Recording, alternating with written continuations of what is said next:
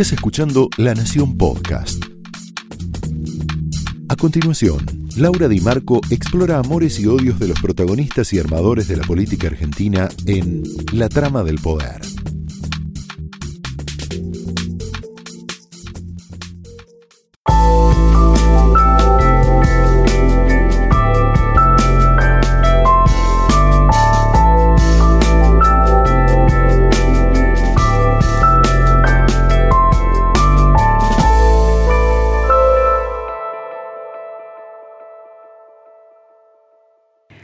Hola, muy buenas noches, bienvenidos a la trama de hoy. Y la trama de hoy es muy especial, la que te vamos a presentar. Gira en torno a la intimidad de el hombre del momento, del periodista que acaba de destapar lo que podría ser un lavallato argentino. Es tal vez la investigación periodística en torno a la corrupción más importante de la historia argentina, por lo menos de la historia reciente argentina, desde la recuperación de la democracia hasta nuestros días tiene consecuencias que todavía no podemos medir. Las, eh, las, novedades, los arrepentidos, los dueños del poder permanente en la Argentina están en el banquillo, los empresarios vinculados a la obra, a la obra pública por ahora. Seguramente debe haber otras áreas también, como está declarando José López hoy, por ejemplo, que no había declarado hasta ahora. Eh, pero bueno, no solamente eso, ¿no? esta semana creció el riesgo país, las acciones de la Argentina se desmoronaron. Em, hay dudas sobre cómo le puede pegar este, este caso, el cuaderno de las coimas, a la política, incluso le puede pegar al propio gobierno. Bueno, es una caja de Pandora que se ha abierto, que tiene consecuencias eh, que todavía realmente no podemos medir. Y la pregunta es, ¿cómo está viviendo en la intimidad Diego Cabot, que de él hablamos, el periodista que destapó todo esto? A partir de los cuadernos que le llegaron del chofer de Barata, de Centeno. ¿Cómo está viviendo esto en la intimidad? ¿Tiene miedo? Eh, ¿Tiene custodia? ¿Con quién comparte en la intimidad estas cosas que le van pasando más allá de sus colegas aquí en el diario? ¿Cómo repercutió esto en su vida? ¿no? estamos hablando de un periodista especializado en energía, de muy bajo perfil, acostumbrado a eh, manejar datos, a manejar cifras, a manejar eh, informaciones de bajísimo perfil acá en este, en este archivo del Diario de la Nación, donde estamos ahora grabando y donde lo vas a escuchar ahora, Cabot, como no lo escuchaste nunca, desde un, lugar mucho más íntimo, más personal, más emocional. Eh, en un momento bueno, muy candente de la Argentina que puede marcar un antes y un después. Novedades como la declaración de Bennaza, un hombre clave del grupo Techín, un, monstruo de la obra pública en la Argentina.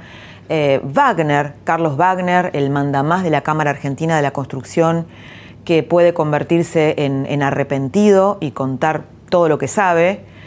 Eh, López, José López, que hoy declaró finalmente que no puede definir cuál es el origen de los bolsos que tiró en el convento porque teme por su vida. El juez Ollarvide, algo impactante, ayer el juez Ollarvide dijo que tenía que cerrar la causa de los Kirchner porque lo agarraban del cogote, lo agarraban del cogote. Impactante lo de Ollarvide sentado ante su par, ¿no? El juez Bonadío, un jefe de gabinete, Aval Medina, diciendo que había recibido dinero negro de la política, que lo había recaudado en su propio despacho para la campaña del 2013.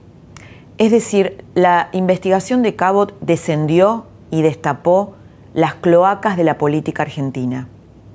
Marcó una bisagra. Puede llegar a marcar un antes y un después. En el gobierno también están preocupados. Esta causa no solamente afecta al kirchnerismo. Pero después de Cabot vas a escuchar otra voz que encaja con esta, que es el del ex diputado Rafael Flores. Rafael Flores fue socio político de Néstor Kirchner allá lejos y hace tiempo en Santa Cruz y vio cómo este sistema de recaudación ilegal empezó cuando los Kirchner empezaron en la política.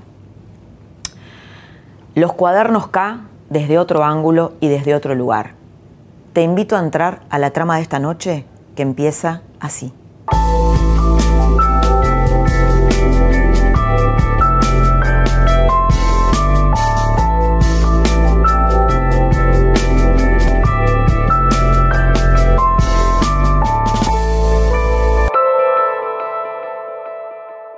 Hola Diego, buenas noches, bienvenido a la trama.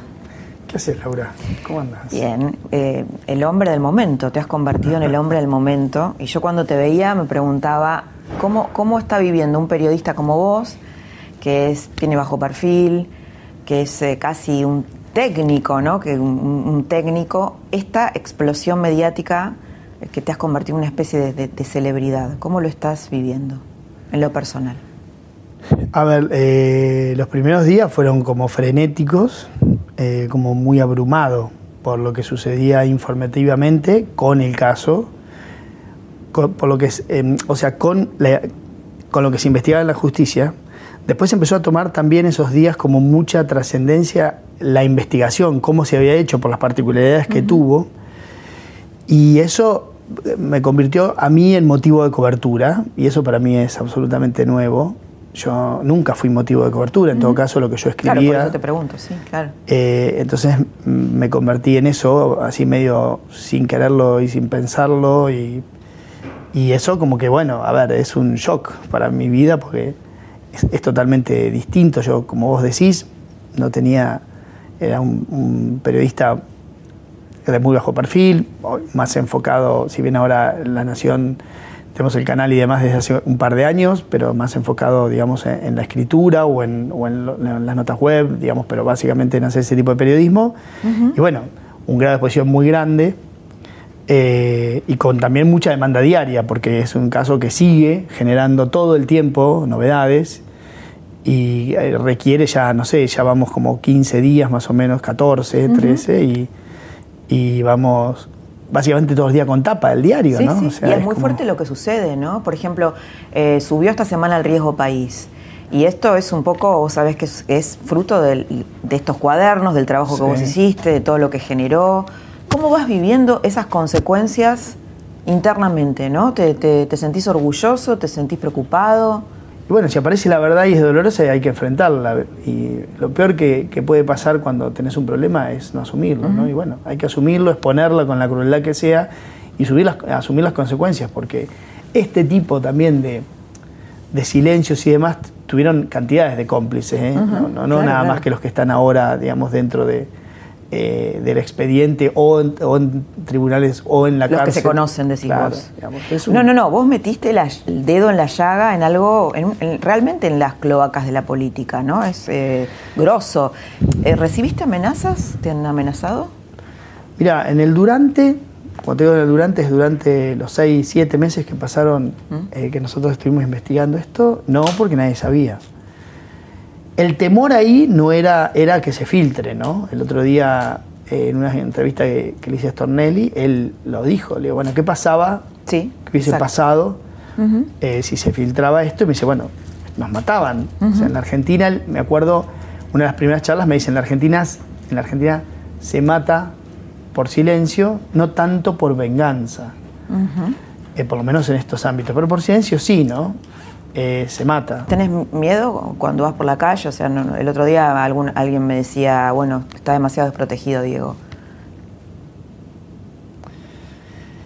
Y qué sé yo, viste, la verdad es que mm, hay un poco de inconsciencia también en todo esto, uh -huh. en lo que hicimos. Sí. Y también en cómo lo vivimos ahora, ¿no? O sea, vos pensás que puso en jaque al poder, como vos decís, a la política, a la forma de financiar la política, uh -huh. está, está todo expuesto ahí como corazón abierto, ¿no?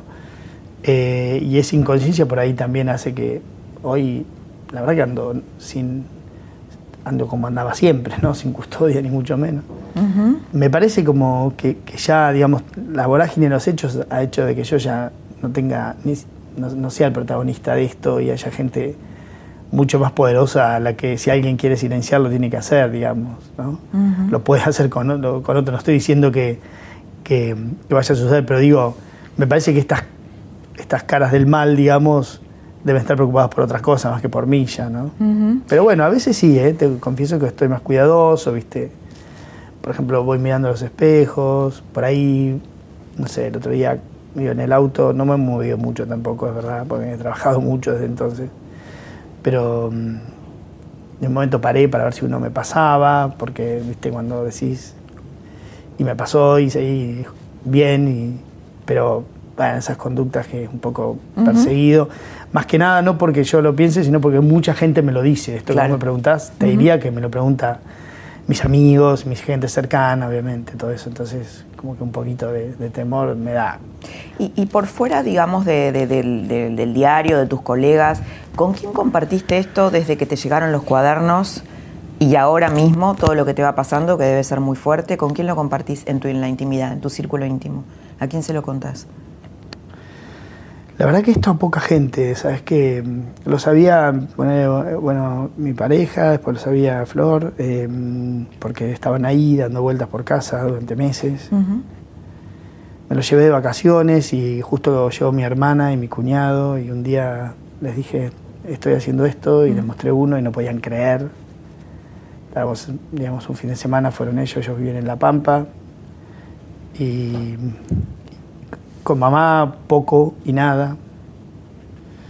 Eh, mis hijos sabían que estaba en una investigación, pero nunca entré demasiado en detalle, porque tampoco les importa demasiado.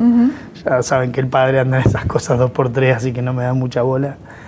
¿Tus eh, hijos que son adolescentes? Están, digamos, tengo 18, 19 eh, ya, 16 y 12. El día anterior lo llamé, la noche anterior lo llamé por teléfono y les dije, bueno chicos, mañana va a ser el día, porque yo suponía, nosotros ya sabíamos que estaba Centeno detenido, de hecho lo dimos, entonces sabíamos que horas después iba a suceder todo lo demás, porque así era la cronología que la justicia, imaginábamos, se había planteado. Entonces le dije, bueno, mañana va a pasar tal cosa, así que sepan que papá van a decir de todo. Bueno, eso. Eso sí fue fuerte porque lo llamé a los tres y les dije, me va a costar verlos estos días, de hecho fue así, digamos, hasta el viernes casi ni los vi, que fuimos a almorzar, eso fue un, un, martes, lunes y martes fueron días de locos para mí, el miércoles sucedió esto y recién el viernes nos fuimos a almorzar, casi ni los vi y, los llamé puntualmente para decirles, a ver, van a leer de todo y van a escuchar de todo de papá, ustedes quédense con, con lo que saben y con la imagen que tienen mía y no le den bola a todo lo que digan te preocupaba lo que tus hijos pudieran pensar, ¿no? La verdad que no, porque, a ver, no está bueno leer de tu papá cosas horribles, ¿no? No, claro. Eh, y, yo sabía que iba a suceder, porque así se tratan las, digamos, las opiniones y también las certezas, ¿no? Acá en la Argentina. O sea, cuando hay algo con datos concretos, también hay una, digamos, siempre se va por, eh, por desmerecer a, por ahí al que, a, los protagonistas, ¿no? O por, digamos, difamarlos en algún punto también. Así que yo sabía que eso iba a pasar, una, digamos, una, eh, una reacción lógica. Pero también es verdad que, digamos, en general los grandes agresores en redes sociales o por mail, esos son en el fondo enormes cobardes, ¿no?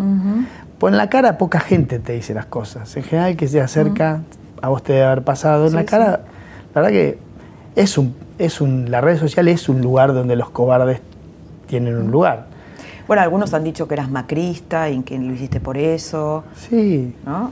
Ah, eh, lo, de, macrista es cómico, eso te lo cuento, no, sé si alguna vez lo aclaré, pero yo soy de La Pampa. Todos mis amigos, eh, mis amigos del secundario, de hecho, mira, te voy a contar algo, el viernes pasado yo eh, tenía una reserva para tratar de irme a Santa Rosa a festejar el cumpleaños, mío entre otros, porque nosotros con mis amigos de La Pampa, que se siguen juntando una vez por año, eh, eh, perdón, una vez por mes, y festejan los, cumpleaños del mes anterior. en junio, como había vacaciones, yo cumplí años en junio, en julio había vacaciones, y entonces decidieron que los de junio los festejábamos el 4 de agosto, y yo había prometido ir porque era uno de los agasajados a ese asado. Y esto fue el viernes, obviamente, imagínate que no pude viajar, no pude mover. Me imagino, claro. Eh, y, todos mis amigos de ahí son. Eh, hay muchos que eh, están en partidos políticos. El peronismo que históricamente gobernó La Pampa, y hay muchos macristas, muchos, incluido mi cuñado, que el sitio, una participación. Entonces, una vez me invitaron a dar una charla. Cada vez que voy, hablo con. Tengo poco tiempo porque voy de hijo, ¿viste? Entonces hago tareas de, digamos, visita de hijo. Y me queda poco tiempo para mis amigos, voy fin de semana, entonces el sábado, por ejemplo, a veces viajo el sábado y otra vez vuelvo el domingo, y vuelvo el domingo o el lunes a la mañana, entonces tengo una cena y, es con mi familia. Entonces una vez que fui me, me pidieron si por ahí, por favor, podía hacer dos horas, una charla para ellos, que sí, son, eh, son del PRO o de Cambiemos, vienen del PRO, que es más o menos el colectivo. Ah, por eso dicen que sos macrista, claro, diste una charla para Claro, entonces me invitaron y, me llevó, y fui ahí, y fui, y yo no tengo problema, y si me invitan a la unidad básica, voy. Y, no, y, ahí creo, me acuerdo que en esa charla no fui para nada, digamos, eh, eh, condescendiente con el macrismo. Al contrario, era un momento donde yo veía que había una cantidad de problemas, que después se fueron viendo como más, más expuestos. Entonces me sacaban una foto ahí y me, me difaban con eso. Y está todo bien, son las reglas de juego, yo no le doy demasiada importancia. Pero si invitan mañana a mis amigos peronistas a La Pampa a ir a la comunidad básica, también voy a ir. Para mí me encanta hablar. Y, y me encanta hablar eh, o sea, me encanta hablar con gente que, quiero, que respeto y mucho más con quienes son mis orígenes, ¿no? O sea, si en La Pampa me invitan a una charla a cualquier lado, yo voy a ir y voy a ir gratis y pues son mis amigos y esos son mis orígenes. Y la verdad es que el paso del tiempo nunca, digamos, melló la relación que yo tengo con, mis amigos de allá y con, mi gente de allá, con mi familia de allá, ¿no? Voy bastante. Diego, ¿y qué sentiste cuando el kirchnerismo eh, deslegitimó tu investigación, dice que todo es mentira? ¿Qué sentiste con eso? Nada, porque era... Que todo un verso, un invento. A ver, eh, la previsibilidad de algunos es tan básica que no te sorprende jamás, ¿no? Entonces, eh, yo las críticas, esas, si algo me imaginaba después de todo esto, después de tantos meses como eso, era esa reacción absolutamente previsible, ¿no? De ese grupo político y lo tomo como de quien viene, de, un de una de gente por ahí eh, que tiene su ideología y que me parece bárbaro y que, bueno, que le cuesta, digamos... Sí, una cosa es tener una ideología, otra cosa es desconocer hechos o... Bueno, pero ¿sabes qué? Mira, Laura, está bueno lo que decís, porque yo hace tiempo que vengo diciendo que eh, a mí, por ejemplo, a mí, no, no, no, quiero incluir a nadie en este universo, pero sí a mí, me tocó hacer periodismo, eh, o sea, yo, o, llegar por ahí a una cierta grado de madurez en el periodismo, en momentos donde hay una, como una donde es mucho más importante la opinión que los hechos. O sea, vos fíjate, los grandes periodistas de Argentina en el último tiempo, muchos han llegado por opiniones, y cuanto más voluptuosas a veces mejor, ¿no? Entonces se iguala la opinión y en muchos programas que tienen que ver con la dinámica actual de la televisión, que está buenísima, eh, porque devolvió muchas veces a los salarios centrales eh, una cantidad de contenido político que antes estaba ausente, acuérdate hace unos años, con esos famosos reality show y demás que había. Y, estos eh, canales y estos programas le devolvieron a la mesa, al horario de la mesa, muchas veces contenido político, como te digo, estaba ausente. Pero también la dinámica de eso llevó a que la opinión esté muchas veces por encima de los datos y los hechos. Entonces, siempre, yo siempre asumí, digamos, que el mío era un papel secundario en ese, en ese escenario de eh, los protagonistas, por así decirlo, del periodismo eh, de actualidad en Argentina, ¿no? que iban más cercanos a la, digamos, a la opinión, y como digo, mientras más voluptuosa es, mejor, eh, que de los hechos. Y había un pequeño lugar para los hechos. Digamos que los hechos, si no, si no hubiera tenido hechos tu investigación, no hubiera avanzado en la justicia. Bueno, por eso digo, pero, pero digamos, pero deja la investigación de lado. Volvamos al día anterior, mi vida profesional anterior era un periodista que básicamente en algún momento les daba insumo a grandes opinadores. Y ese era mi rol en el escenario, digamos. Y está todo bien. Y yo sabía que era un rol secundario porque había una primacía de la opinión por sobre los hechos. Eh, yo no digo que no pueda opinar de, de, nada, al contrario, yo opino y tengo mis visiones sobre lo que sea, pero siempre traté de opinar sobre los temas en los que ando con una fuente de primera línea o secundaria. No soy un opinador serial de todo lo que sucede en la Argentina. No lo sé hacer bien, soy malo para eso. Trato de tener una opinión como ciudadano de, de, todas las cosas, pero como periodista de lo que realmente estoy informado y de lo que tengo más profundidad. Entonces siempre sentí como que había esto de el desprestigio de los hechos o de considerar igual una noticia que tiene hechos, documentos, certezas, confesiones que una opinión, ¿no? Y que por ahí puede estar más sobrevaluada hoy por hoy en la opinión pública.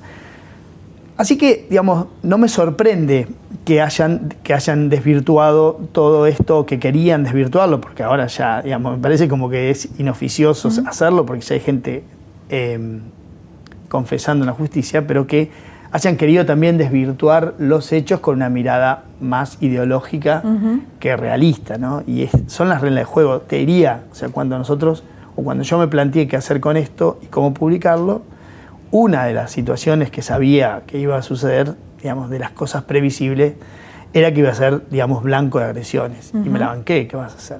Parte del oficio, ¿no? Una de las cosas que la gente se pregunta, ¿no? Que, que sos tema de conversación en todas las mesas en estos días, es, bueno, ¿qué, ¿cuál va a ser, qué va a pasar la justicia? Vos conocés la justicia, de hecho fuiste, digamos, ahí en primera instancia.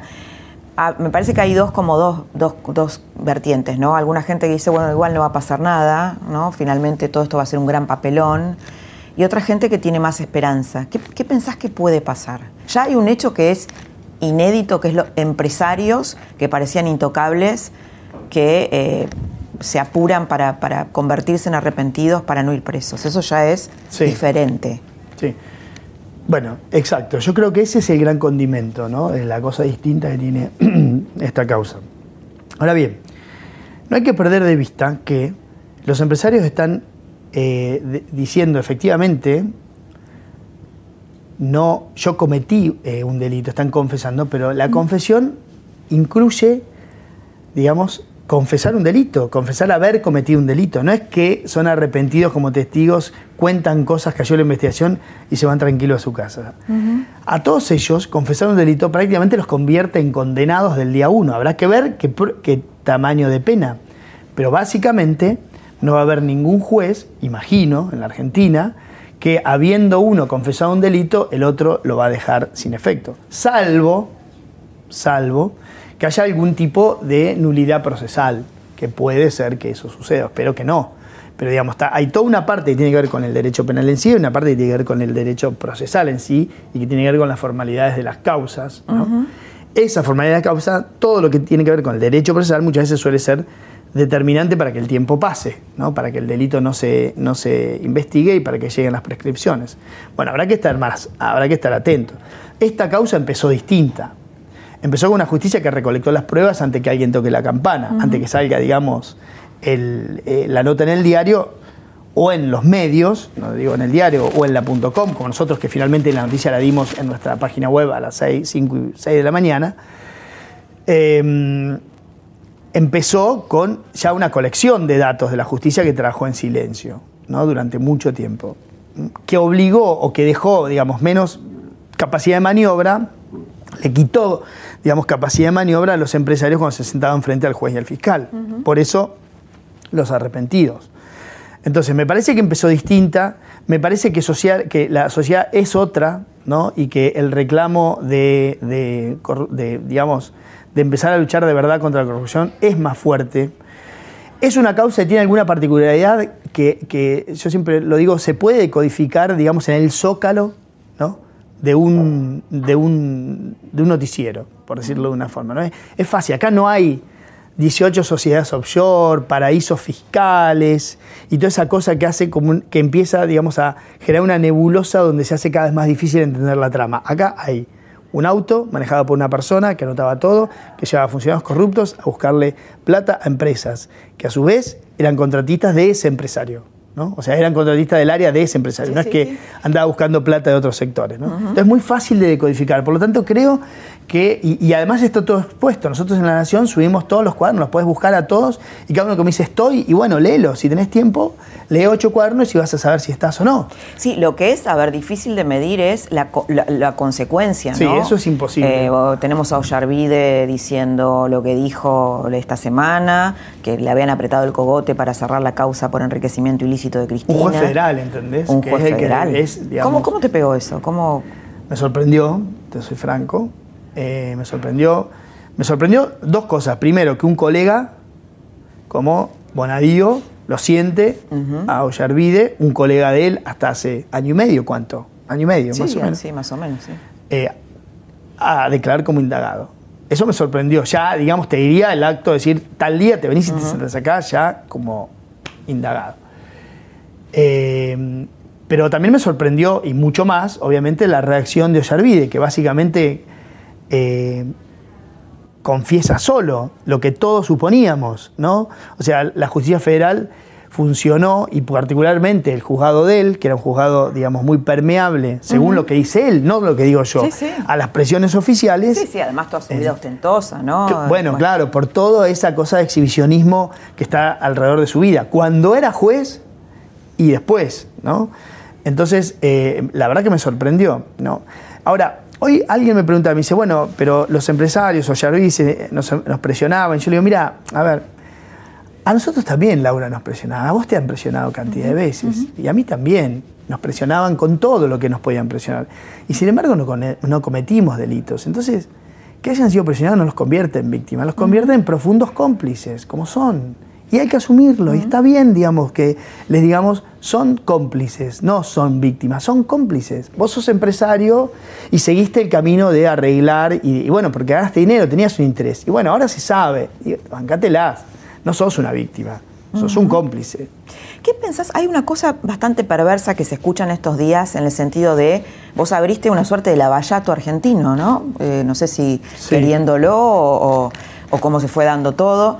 Los que te dicen, bueno, pero finalmente en la economía el lavallato en Brasil eh, le pegó mal, ¿no? Sí, eh, pero hay una característica. El otro día hablaba con un funcionario del gobierno, ¿no? Le decía, bueno, ¿cómo lo están viendo? Porque el otro día, mira, Digo, por esto sí sube el riesgo país y a la Argentina no le prestan plata porque hay un, sistema absolutamente corrupto. Esta semana, eh, una mañana, me tomé la mañana para hablar con gente más periférica, ¿viste? Porque si no, terminás como bueno, lo que nos sucede muchas veces a nosotros, que terminamos enfrascados en lo que va sucediendo y nos cuesta tomar distancia. Entonces una mañana preparé el mate, tranquilo en casa y me dediqué a llamar a dos o tres personas. o sea, estuviste tranquilo una mañana de estas. Sí, hablando por teléfono sobre este tema, pero relativamente, digamos, más tranquilo que con las corridas que imaginarás.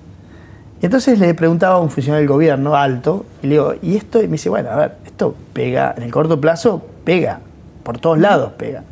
Incluso creo que al propio gobierno, ¿no? Al propio gobierno, dice, pega. A ver, ahora, a largo plazo, digamos, todo lo que nosotros podemos proyectar es bueno, digamos, que efectivamente, dice, porque las empresas extranjeras que no querían venir acá, no querían venir acá por esto, que se sabe ahora, entonces si sacamos todo afuera, y bueno, le estás dando una señal a largo plazo. En el corto plazo hay que pasarla. Es como cuando, viste, hablamos, eh, vas al psicoanalista y empezás a revolver tu vida, bueno, en el corto plazo, a la larga vas resolviendo esos problemas, pero en el corto plazo hay que pasarla y yo sé que es así. En el corto plazo perjudica a todos, porque hoy, digamos, ya estamos viendo las consecuencias, el dólar sube, digamos, los inversores frenan, eh, a mí me han llamado de dos o tres bancos, y les he dicho que no, pero para decir, che, mirá, ¿no querés hacer una call, una, una cal con 20 inversores que están preguntando qué pasa? Yo, no, no, es mi trabajo, pero pero lo real es que esto está sucediendo, ¿no? Bueno, a ver, ¿y esto hasta dónde llega? ¿Algún empresario de los que están involucrados se, comunicó con vos? No ellos puntualmente, pero sí su gente. Y por ahora, mira, nadie tiene rencor con lo que yo hice. Porque en el fondo es verdad. Es muy distinto. Bueno, vos, lo sabés. Vos tenés más experiencia que yo. Cuando vos publicas algo que es verdad, te pueden agredir todo el entorno de ese personaje al que vos estás retratando. Pero si es verdad, él sabe que es verdad. O sea, estos empresarios saben que pagaron coimas. ¿Cuánto mejor para ellos si nadie los hubiera descubierto? Pero los descubrimos. Pero en el fondo saben lo que hicieron. Las reglas, las e, ellos jugaban ese juego, no nosotros, ellos. Y estaban ahí cómodos y silenciosos. Bueno, por alguna razón se rompe. Ahora, el encono no es con, conmigo en este caso, ¿no? o con el diario o con la nación, digamos, como empresa. Ellos sabían que lo hacían, jugaron silencioso mucho tiempo, hicieron sus negocios silenciosos, nosotros jugamos silenciosos otro tiempo, hicimos nuestro negocio periodístico. ¿Y cómo estás durmiendo de noche estos días? ¿Estás tomando algo? Bueno, no, ¿sabes qué? A mí nada, me Nada, ni, ni, gotitas, flores de Bach, nada. Nada, absolutamente nada. Lo que necesito es yoga, mira, eso sí, ¿ves? Volver eh, eh, ah. un poco de relax, porque a veces, viste, tengo como la espalda un poco tensionada, pero yo tengo una... Pero dormís en paz, dormís tranquilo. Sí, duermo poco últimamente, quizás me despierto un poco más temprano, pero duermo. Y yo tengo una característica que creo que un poco me sirvió para estos meses, donde estaba atragantado, que es cuando corto, corto, no es que sigo, ¿viste? Entonces llego a la noche y termino el día y termino el día y, ahí empezará otro mañana. Eh, no es que sigo, ¿viste? Dando vueltas con lo que había pasado. Es como que el día es un microproyecto que termina cuando termina y en ese momento yo eh, tengo esa facilidad que creo que me sirve mucho para no quedarme, digamos, dando vueltas y pedaleando. Eh, y corto y corto y puedo puedo disfrutar de ese momento sin estar pensando en todo lo demás. he dormido menos, ¿no? Esa noche, hubo días que estuve casi dos o tres días durmiendo una o dos horas por día. Y ya estaba cansado, incluso hasta en la voz. Si me hubieses agarrado el viernes pasado, te hubiese susurrado más que hablar. Me imagino. Diego, gracias por haber estado esta noche. Te haría mil preguntas más, porque todas las cosas que decías me, me generaban una repregunta, pero creo que nos ofreciste un costado diferente, nuevo, más íntimo de la trama de los cuadernos. Gracias, Laura. Gracias a vos. Hasta aquí lo escuchaste a Cabot hablando en primera persona de su investigación, de cómo le pegó a él en su intimidad y de lo que él piensa acerca de lo que puede pasar en el futuro. En instantes vas a ver, vas a escuchar, mejor dicho, a Rafael Flores, un ex socio de Néstor Kirchner, hablando sobre la precuela de los cuadernos K.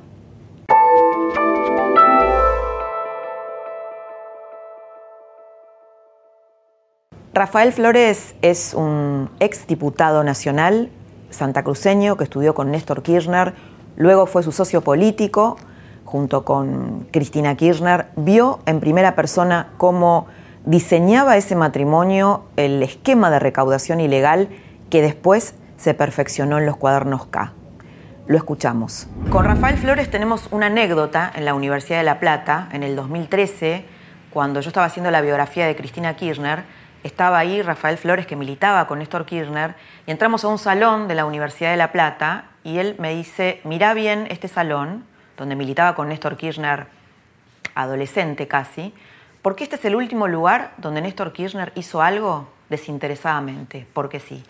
¿Cómo estás, Rafael? Muy bien, gracias. No me acordaba ¿Te acordabas de, eso?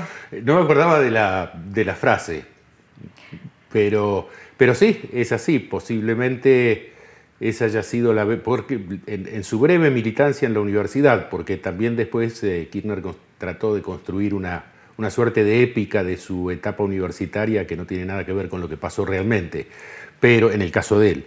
Pero aún así, la militancia universitaria en esos, y, y en los barrios también en esa época, no se hacía pensando cuánto nos iban a pagar o qué íbamos a ganar si lo, si lo hacíamos. Dejábamos todo lo que teníamos por, por una idea. Y bueno, ese fue, por eso creo que si dije eso, tuve razón. Bueno, después eh, siguió la vida, volvieron ya recibidos a Santa Cruz, armaron una fuerza política, eh, hubo una sociedad que duró dos años. Y en algún momento yo entiendo que vos te, mm, te diste cuenta que el proyecto de, de Néstor Kirchner o del proto-kirchnerismo venía con plata sucia de la política. ¿Cuándo fue eso? claro, nosotros en realidad militamos siempre en espacios distintos dentro del peronismo de Santa Cruz. Yo era dirigente del, espacio de la renovación y Kirchner tenía su estructura que era el Ateneo Juan Domingo Perón. En el año 91 hicimos, las dos agrupaciones hicimos un acuerdo que es el que lo lleva Kirchner como candidato a la gobernación de la provincia, que, es, que gana. Así que yo en esa época eh, ya era diputado nacional, apoyé al gobierno de, Kirchner durante los primeros dos años y en, ese, en el año 2003 empecé a ver algunas cosas con relación al manejo de, la obra pública, de la empresa de servicios públicos, eh, vinculadas también con el tema de los fondos de Santa Cruz, que me parecieron, me parecían cuestiones que empezaban a ponerse oscuras y me di cuenta de, una, de, una, de un tema que, que era el siguiente. Se abrían dos caminos en ese momento ya. O uno se incorporaba abiertamente al grupo que gobernaba, eh, se encolumnaba con Kirchner y aceptaba todo, o había que abrirse, no había, no, había, no había espacio intermedio. O se estaba o no se estaba. Pero cuando vos te diste cuenta puntualmente que cuando empecé a ver cuando empecé a ver intentos de manipulación de los jueces, intentos concretos de manipulación de los jueces, cuando empecé a ver negocios con el tema de la compra de unas turbinas para la empresa de servicios públicos en Santa Cruz. sobreprecios. Eh, exactamente, cuestiones de sobreprecios y algunos personajes que no, no, tienen caso ahora porque eran francamente personajes que no valían ni siquiera que se los mencione, que, bueno, que empezaban a pulular alrededor de Kirchner y que todo lo que, todo lo que veía uno alrededor de ellos sonaba como entre, gris y oscuro. Y ya estaban ahí eh, Debido y Jaime, ¿verdad? En ese esquema. Debido, debido era el ministro de el ministro de Economía y aunque parezca increíble, Jaime era el ministro de Educación. Pero bueno, eh, cosas que pasaron en ese, en ese lugar. Y bueno, y ahí tomé esa decisión. La decisión fue decir, voy por mi propio camino. Ahora, bueno, llega el 2003, eh, Néstor Kirchner eh, es electo presidente de la Argentina. Muchos, yo recuerdo que en ese momento vos eh, hablábamos, los periodistas con vos, vos un poco contabas lo que había pasado en Santa Cruz. No, no, era, claro, nadie realmente sabía, vos contabas, y de hecho lo habías escrito, ¿no? Lo escribiste en algunas revistas, por ejemplo, esta es una revista Debate del 2003 donde hay una, nota de Alberto Fernández que dice el fin de la Argentina hipócrita, y vos le respondés con qué había pasado en Santa Cruz en los años del kirchnerismo, 15 años. Sí, en esa época, el, bueno, el director de la revista era Héctor Timerman, y me pidió que escribiera una nota, y bueno, yo le puse mis condiciones, le dije, la, yo no puedo relatar en tres líneas y lo, que fueron esos, esos años de Santa Cruz, o mi opinión sobre Kirchner. Y bueno, se hizo, se, hicieron, se hizo la nota que publicó la revista de una página para, para, cada opinión. Alberto Fernández dijo cosas notables en su, en su escrito sobre Kirchner. Dijo que eh, Kirchner odiaba tanto la corrupción como Zamora y que, quería, y que creía en la independencia de la justicia como, como Elisa Carrió. Y uno se preguntaba si, alguna vez en su vida Alberto Fernández había estado en la provincia de Santa Cruz, porque en esa época ya el control del kirchnerismo sobre el Poder Judicial en la provincia era absoluto, era imposible presentar una denuncia porque el primer indignado con la denuncia iba a ser el fiscal, que se supone que es el que tiene que acusar.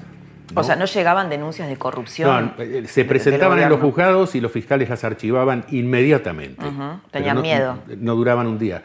Eh, estaban absolutamente subordinados, ya sea por interés, por miedo, por lo que fuera, estaban absolutamente subordinados. Cuando viste la investigación de los cuadernos de Centeno, la investigación de, Diego Cabot. ¿Qué, pensaste? ¿Cómo, lo, viviste? Me sorprendí como todos, porque la realidad es que si, si esto fuera una novela, uno diría, eh, bueno, esto, en la realidad estas cosas no pasan, y es exactamente al revés, pasan en la realidad.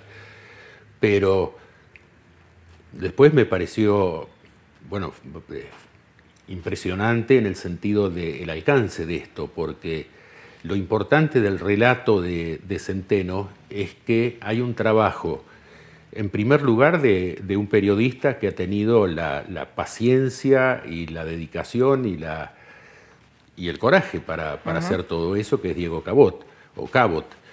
Pero lo, bueno de esto también es que el periodista le entrega ese trabajo a la justicia y la justicia, hasta, por lo que, hasta donde sabemos, porque todavía hay una cantidad de cosas que ni nos la van a contar ni la sabemos, pero la realidad es que aparece coherente lo que se dice en ese cuaderno con lo que pasó en realidad, con lo que todos sabíamos que estaba pasando en la realidad de los hechos. Es decir... O sea, algo de esos cuadernos sucedía también en menor escala en Santa Cruz. En Santa Cruz el sistema de control fue más brutal y más directo. ¿Por qué? Porque Lázaro Báez es colocado en el Banco de la Provincia de Santa Cruz, del que era empleado, como una suerte de, miembro de una intervención que se hizo del banco cuando Kirchner asume la gobernación. Corrupción en la Argentina no, nace no nació con el kirchnerismo. En todo caso, encajó, ¿no? El nació muchísimo antes. La escala es lo que, lo, que, lo que impresiona. El kirchnerismo llevó el método de el sistema de acumulación de, digamos, de acumulación de poder y de eh, organización de, los retornos, de las coimas, de, la obtención de dinero público en beneficio personal, del robo al Estado, para decirlo brutalmente, de una manera que nunca antes se había visto en la historia argentina. Nunca en democracia, yo dejo siempre las dictaduras afuera, pero nunca en democracia, ni siquiera en el menemismo, se había organizado con tal precisión un sistema de corrupción como se, como se puso en el país. Ese sistema se empezó a ensayar, pero en una escala mucho menor en la provincia de Santa Cruz. Rafael, vos has dicho alguna vez que Néstor Kirchner tenía una voracidad patológica por la plata, una especie de un enfermo de la plata, por decirlo de algún modo. Cuando veo estas cajas, estas. ¿Vos sabés que esta ¿eh? estaba allá y recién ahorita? Mirá. Lo habrás filmado, ¿no? Sí. ¿Y tenés una información sobre eso o una teoría sobre eso de por qué él era así? ¿Por qué? Sí, yo creo, en primer lugar, había una cuestión de, de, Kirchner con el dinero que era, que era digna de, de, de un análisis Del efectivo hablamos, Del ¿no? efectivo, que era de un análisis psicológico. Pero con el tiempo, cuando ya estamos hablando del dinero que se tomaba desde el poder, eso tenía un aspecto práctico, y el aspecto práctico era que Kirchner le tenía mucha desconfianza a las cuentas en el exterior. Ajá. De allí a la, a, a la, a la- a la idea de... De allí aparece el tema de los bolsos. ¿Y eso Los te lo contó bolsos- él sobre las cuentas en el exterior? No, eso me lo contó un funcionario de su gobierno, al que ¿Nacional Kirchner- o- de del gobierno nacional, al que Kirchner le dijo: Yo no me voy a meter con lo que vos hagas, entiéndase esto como se quiera entender, pero lo único que te digo es: Yo no quiero cuentas afuera. Kirchner sabía que las cuentas en el exterior eran rastreables.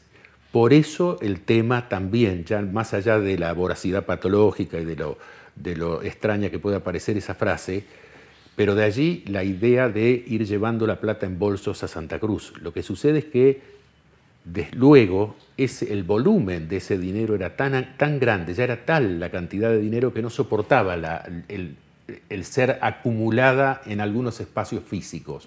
Necesitaba ser metida dentro del sistema financiero y allí empiezan a aparecer otros personajes más vinculados al mundo Claro. de la finanza. que- Fariña. y anteriores a él, gente que había intervenido en el tema eh, como, como mercado abierto, gente que había intervenido en el tema del manejo de los fondos de Santa Cruz cobrados por las regalías mal liquidadas, que fue, habían sido girados al exterior. Empieza a aparecer Claro, el otro- tema es cómo lavás semejante cantidad de Claro, dinero, ¿no? empieza a haber una especie de ingeniería financiera que le permitiera ir lavando porque era una cantidad de dinero francamente eh, exorbitante. Pero el tema de la obsesión patológica tenía que ver con eso.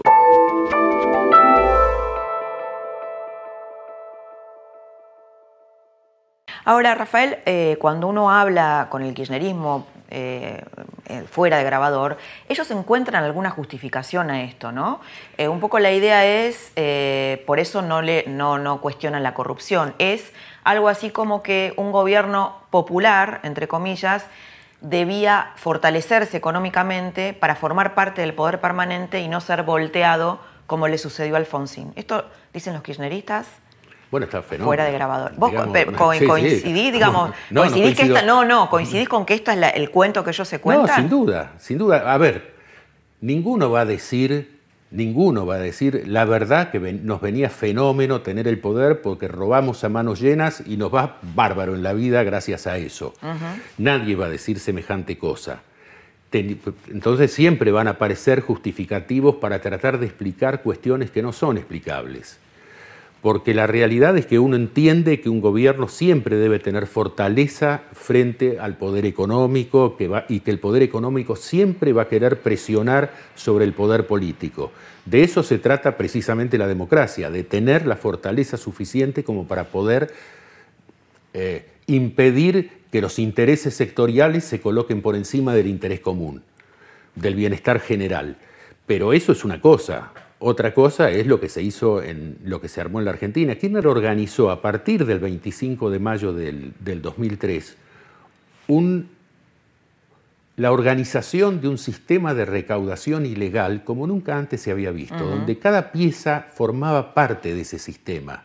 Y digo que era un sistema porque era una cosa orgánica, estaba centralizada, era vertical, tenía una jefatura, donde cada pieza estaba en el lugar que tenía que estar y cada uno estaba porque servía para recaudar. Los secretarios, digamos, Kirchner era el vértice, después venía Devido, después venía el primo de Kirchner, Carlos, Carlos Kirchner. Carlos Kirchner, sí. Después estaba López, Cameron, Jaime, los encargados de las diferentes áreas del sector económico. Todo eso se fue, se fue haciendo, bueno, de una manera donde eh, tremendamente eficaz, como lo demuestran, como, como lo demuestran los cuadernos estos después, Sí. pero que en algún punto tenían que encontrarse una grieta y esa grieta apareció. Cristina no se puede haber enterado cuando fallece su marido el No, rol bueno, que porque cumplía había Julio ciertas leyendas como que la gente le, le seguía trayendo valijas o bolsos de dinero y ella los rechazaba. Ah, sí, habían circulado ese tipo de, de- de leyendas, ¿no? Pero bueno, eh, hay versiones diversas sobre hubiera- eso. Los cuadernos de Centeno lo desmienten. Claro, y principio. supongo, y supongo que los, que los que le llevaban las valijas, si ella las hubiera rechazado, hubieran sido los tipos más felices de la tierra. Hubieran dicho, papita para el loro, esto es todo para mí ahora. Eso es casi imposible de ser concebido. La realidad de las cosas es, porque no estábamos hablando eh, de una persona que llegó recién al, al- al- al te- al tema y se acababa de enterar. Ella viene, digamos, lo acompañó toda la vida a Néstor en lo bueno y en lo malo, en, en lo, en oscuro y en lo claro. Por lo tanto, es, eh, no tiene ningún, ningún asidero desde mi perspectiva pensar que es, eh, era ajena. Fueron dos, las dos cabezas de una asociación ilícita. Ahora, y eso es Rafael- lo que la justicia dice, Sí, además. sí, sí. Eh, hay un silencio llamativo de los sectores del progresismo aliados al kirchnerismo. Y uno se sorprende porque en algún momento de la historia argentina, en los 90, por ejemplo, la corrupción era un límite para la izquierda y para los sectores progresistas. ¿Por qué pensás que actúan frente a este caso eh, de un modo tan, tan silencioso, por llamarlo de algún modo? Bueno, porque los incomoda.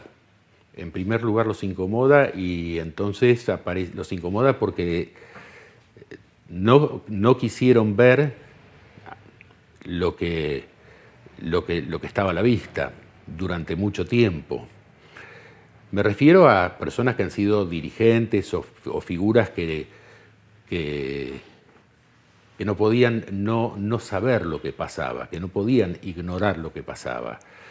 Muchos porque participaron de todos los beneficios. Las, vos pensás que en este país sucedieron cosas eh, notables, cómo las fundaciones de las universidades se transformaron en instrumentos de recaudación ilegal. Cristina, que después se volcó cada vez más, se radicalizó cada vez más, incluso después de la muerte de Néstor, utilizó, eh, de hecho hoy hay como una especie de alianza con los sectores de izquierda, ¿no? Ya en el, el- el cristinismo en el llano. Pero sin embargo, Cristina tenía, eh, vos la conocés desde muy joven, desde que fue a la provincia casada con Néstor Kirchner, y ella durante la dictadura tenía una mirada muy crítica hacia las organizaciones revolucionarias armadas que habían activado en los 70 y a las cuales ella se abrazó después. ¿Qué pensaba de esas organizaciones? No, no, ella tenía una mirada muy dura, muy, muy, du- muy dura hacia todo lo que había sido la, la insurgencia o, los, o las agrupaciones eh, peronistas de, eh, como montoneros o de, de- de- aquellos años. Podía tener sus razones y, y- y esas eran absolutamente aceptables, Sí, sí. pero digo, válidas para ella y uno las podría discutir o no, pero había cosas en las que tenía que, que- que definitivamente que decía que podían ser que eran ciertas. Ahora, Lo que pasa es que después el relato fue lo que completamente pasa es que después otro. el relato fue tratar de, de- de apropiarse de, la- de esa épica y, y como si hubieran participado, digamos. No, no, no hubo nada de eso. Hay una cosa ¿Y muy eso interesante. eh, Hay se una usó cosa- como salvoconducto de la corrupción? El decir, se usó como una especie de escenario que se montó que resultó muy atractivo para, para muchos sectores. El vuelco se da después del 25 de mayo del, del 2003, cuando Kirchner asume la gobernación y, bueno, y decide buscar la manera para cooptar a estos, a estos grupos. un, un héroe civil para mí, que es Luis Zamora, el, el abogado, me dijo un día, bandera que tocan, bandera que, bandera que, ensucian. Ahora- y yo digo que el kirchnerismo se apropió del discurso y prostituyó la idea. ¿qué- ¿cómo evaluás? Antes hablabas de la justicia y de que el tema de la obra pública era, formaba parte, bueno, un poco lo que todos sabemos de la corrupción estructural de la Argentina. ¿Cómo ves eh, que, que estén los dueños del poder permanente presos? No, no, no solamente Lázaro Báez, que es un testaferro. Es una, tardía, es una tardía demostración de, de- de justicia, tardía porque los jueces en este país eh, han estado durante demasiado tiempo inactivos frente a las cosas que estaban pasando. Y, es muy importante que el Poder Judicial se regenere. Eh, ¿Cómo te imaginas, Rafael, un país gobernado por Scioli y Zanini? ¿Hubiera, hubiera sucedido, ¿Hubieran sucedido los cuadernos K? No, posiblemente no, tuviéramos más país. Yo creo que la, digamos, la derrota del, kirchnerismo en, las elecciones del 2015 eh, fue, fueron la expresión del hartazgo de una sociedad con, un, con algo que ya no, que ya no daba más, que ya no se podía tolerar más. A mí la imagen, solamente, solamente la imagen de un país donde Scioli, Zanini y, Aníbal Fernández en la provincia de Buenos Aires gobernaran este, este, esta Argentina me, me resultaba imposible de concebir. Eso no quiere decir que me, que me, parezca bien todo lo que está sucediendo. Creo que hay muchas cosas de este gobierno que deben ser revisadas. Creo que por sobre, toda sobre todas las cosas, la mirada que tiene sobre la sociedad y sobre la economía y sobre lo que hay que hacer del presidente Macri es una mirada a la que le va, que es una mirada muy corta. Bueno, Rafael, gracias por haber estado esta noche en la trama y sobre todo por habernos ayudado a entender la parte del rompecabezas que nos faltaba, que era, bueno, ese Kirchner inicial utilizando todos los recursos, buenos y malos, non santos también, para hacer política. Gracias. No, gracias a ustedes. ¿Podrá la justicia argentina llegar a fondo en este lavallato que abrieron los cuadernos K? ¿Afectará la economía en el corto plazo? ¿O finalmente el haber puesto palabras a la verdad, haberle abierto la puerta a la verdad, nos hará más sanos como país y finalmente nos abrirá una puerta hacia el desarrollo? Hay mil preguntas que abre este caso, mil preguntas que todavía no tienen respuesta. Te espero el próximo viernes, la próxima semana, para seguir indagando en otra trama del poder.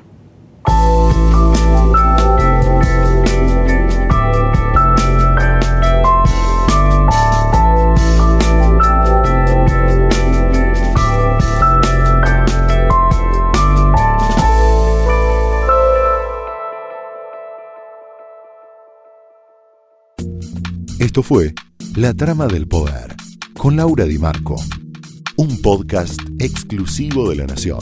Escucha todos los programas de La Nación Podcast en www.lanacion.com.ar. Suscríbete para no perderte ningún episodio. Estamos en Spotify, Apple Podcast, Google Podcast y en tu reproductor de podcast favorito. Seguí escuchando La Nación Podcast.